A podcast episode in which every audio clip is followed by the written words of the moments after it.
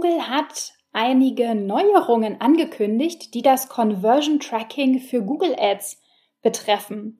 Und da diese E-Mail wohl für einige Verwirrung gesorgt hat und einige meiner Kunden nicht genau wussten, was genau sie jetzt zu tun haben, dachte ich mir, ich hole diese E-Mail einfach mal in diese Podcast-Episode und kläre auf, was es mit der Neuerung und dem Conversion Tracking auf sich hat. Maria-Lena Matysek, Analytics-Freak und Gründerin vom Analytics Boost Camp.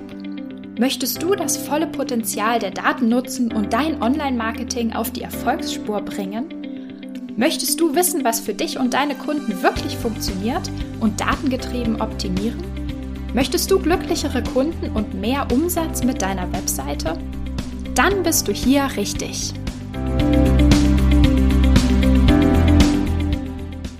Hallo und herzlich willkommen zu einer neuen Episode in der Analytics-Sprechstunde. Ich mache heute einfach mal direkt da weiter, wo ich letzte Woche aufgehört habe, nämlich ein bisschen, ähm, ein bisschen technisch, ein bisschen nerdy vielleicht.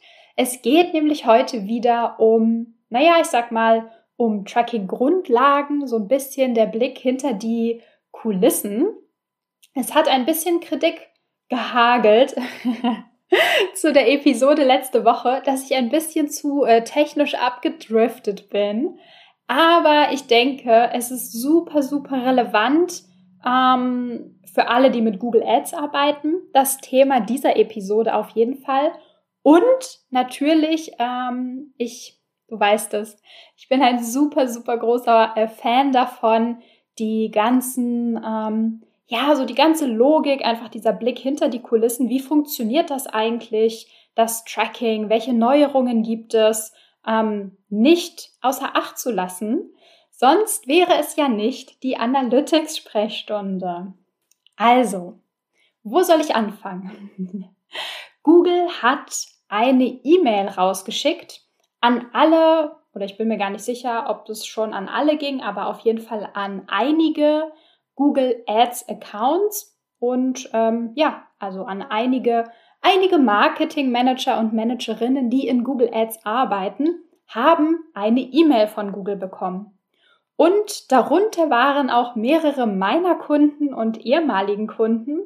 Und einige davon haben mir einfach diese E-Mail weitergeleitet und gesagt so, oh mein Gott, Maria, was genau was zur Hölle will Google mir damit sagen? Was soll das bedeuten? Ähm, ja, und ganz ehrlich, ich finde Googles E-Mails, die ab und zu rausgeschickt werden, wenn es irgendwas Neues gibt, wenn es irgendwelche Tracking-Änderungen gibt, sind so schrecklich. Wirklich niemand versteht, was sie einem damit eigentlich sagen wollen. Und auch ich, wo ich wirklich jeden Tag damit arbeite, habe mir diese E-Mail dreimal durchgelesen und mir gedacht, was zum Henker? was wollen Sie damit sagen?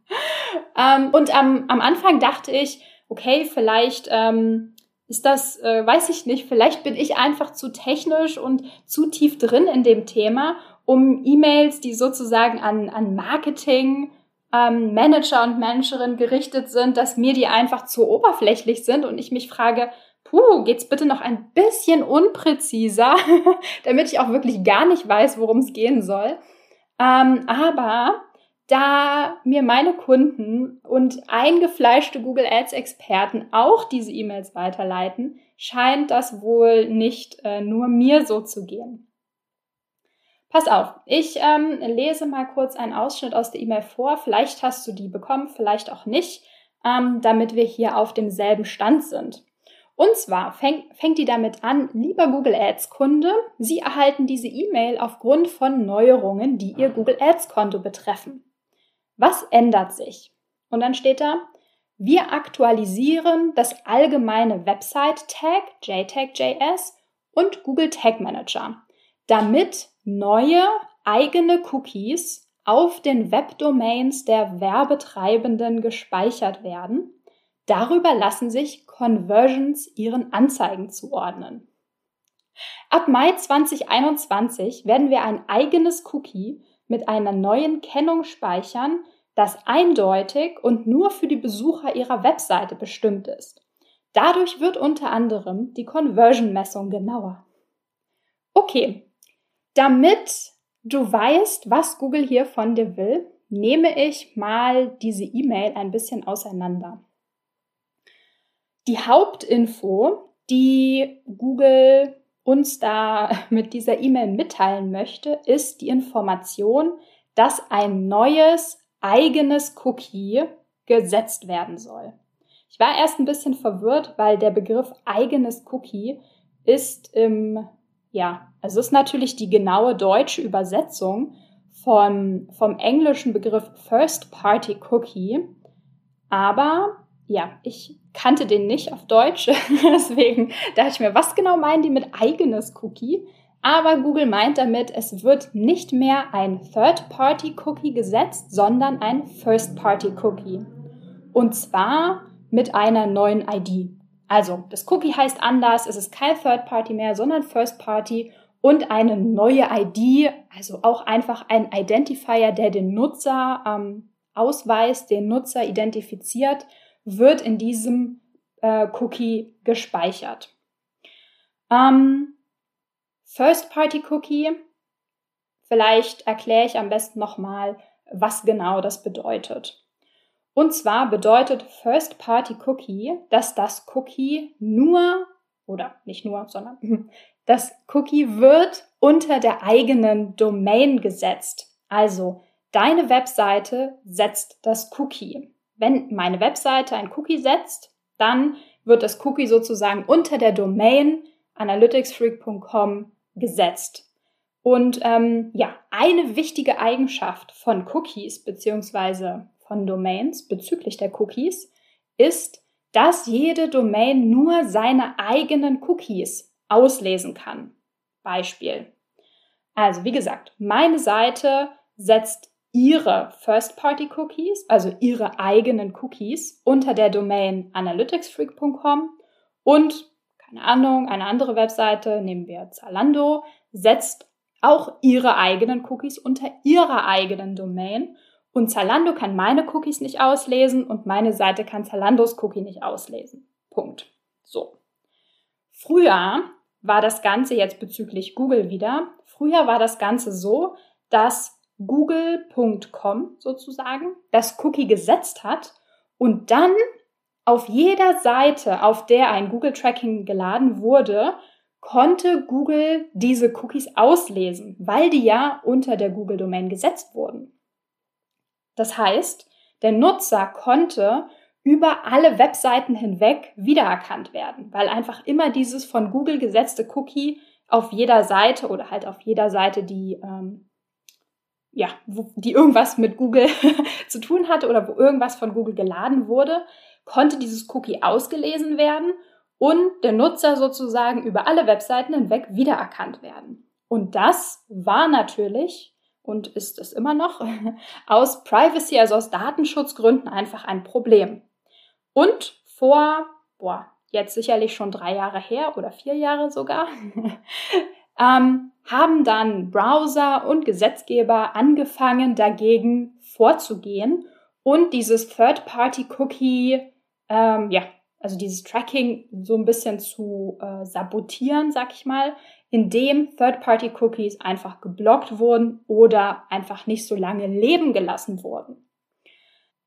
Sodass sozusagen der Trend, sag ich mal, dazu geht, dass jetzt nur noch die Domains Cookies setzen darf, die gerade arbeitet. Also nur noch First-Party-Cookies.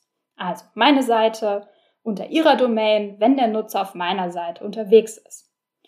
So, die Abhilfe, die Google sich da jetzt ausgedacht hat, oder sagen wir mal ähm, der, der Workaround, ich wollte gerade schon sagen, äh, der Immune Escape, den Google da hinlegt, ist es praktisch, auch das Tracking über First-Party-Cookies laufen zu lassen. Google sagt natürlich, ähm, das ist ein Datenschutzvorteil, sag ich mal. Also Google sagt, wir schützen damit den Nutzer, ähm, was natürlich auch irgendwie stimmt. Also es ist definitiv ein Teil der Wahrheit. Denn über First-Party-Cookies, wie gesagt, kann nicht mehr über alle Domains hinweg immer dasselbe Cookie ausgelesen werden und damit der Nutzer eben nicht endlos wiedererkannt werden. Das heißt, in, ja, in Anbetracht der vielen, ähm, ich sag mal, Browser-Einschränkungen gegen Third-Party-Cookies verbessert diese Neuerung von Google, also nur noch First-Party-Cookies zu setzen, ähm, die Messung der Conversions. Also das Cookie da First Party wird nicht mehr geblockt. Die Conversions können weiter an dein Google Ads Konto kommuniziert werden und genau, die Kampagnenoptimierung profitiert praktisch von genaueren Daten. Was ist also jetzt zu tun? Also, was, warum schickt Google diese E-Mail? Was, ähm, ja, gibt es Action-Items, die sich daraus ableiten? Also, als allererstes empfiehlt, wie ja in der E-Mail stand, empfiehlt Google entweder den Global Site Tag oder den Google Tag Manager mit einem Conversion Linker zu nutzen, eben damit dieses neue Cookie jetzt gesetzt werden kann und die Conversions einfach dann besser attribuiert werden. Ähm, warum gerade diesen Global Tag und Google Tag Manager? Das liegt einfach daran, dass das sozusagen die aktuellen Standards von Google sind. Google sagt hier, das ist unsere Empfehlung, alles andere ist sozusagen veraltet und Legacy. Also Global Tag und Google Tag Manager unterstützen sozusagen diese Neuerung in Zukunft. Genau, und ähm, weiter unten in der E-Mail, ich glaube, das habe ich jetzt gerade nicht mit vorgelesen, sagt Genau, sagt Google noch zum weiteren Vorgehen. Ähm, Sie können das Tracking eigener Cookies jederzeit deaktivieren, indem Sie die Conversion-Verknüpfung in der entsprechenden Konfiguration aufheben. Okay, was ich daraus mitnehme, ist äh, der Begriff Conversion-Verknüpfung. Und zwar ist das ähm, der Conversion-Linker auf Englisch. Das heißt, wenn wir nicht wollen, dass diese neue First-Party-Cookie-Tracking ähm, funktioniert, also wenn du das jetzt nicht wollen würdest, sagt Google, du musst den Conversion-Linker deaktivieren. Okay, ähm, vielleicht nochmal ein, wenn wir das deaktivieren sollen, ist natürlich eine berechtigte Frage, was hat der Conversion-Linker eigentlich mit diesem First-Party-Cookie da jetzt zu tun?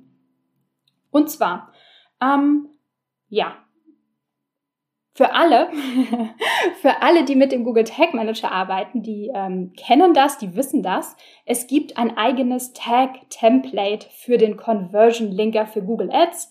Und ähm, ich glaube, Google empfiehlt das seit mittlerweile auch zwei Jahren ungefähr, dass dieses Tag, also der Conversion Linker, auf allen Seiten gefeuert wird. Und jetzt mit der, dieser Neuerung, die Google angekündigt hat, spielt der Conversion Linker nochmal eine besondere Rolle. Ähm, daher vielleicht noch mal kurz äh, die Zusammenfassung, was dieser Conversion Linker oder der, ja, dieses Tag eigentlich tut. Und zwar ähm, stell dir vor, der Nutzer klickt ähm, eine Google Ad und in der, also mit dem Klick auf die Webseite wird in der URL die GCL-ID übergeben. Also das ist praktisch die, ja, ein Query-Parameter, ein URL-Parameter, in dem verschlüsselt wird, von welcher Ad dieser Klick gerade kam. Denn diese ID siehst du ja auch in deiner URL. Also wenn du mal eine Google Ad klickst und dann in die Browserzeile guckst, siehst du auch ähm, die GCL-ID.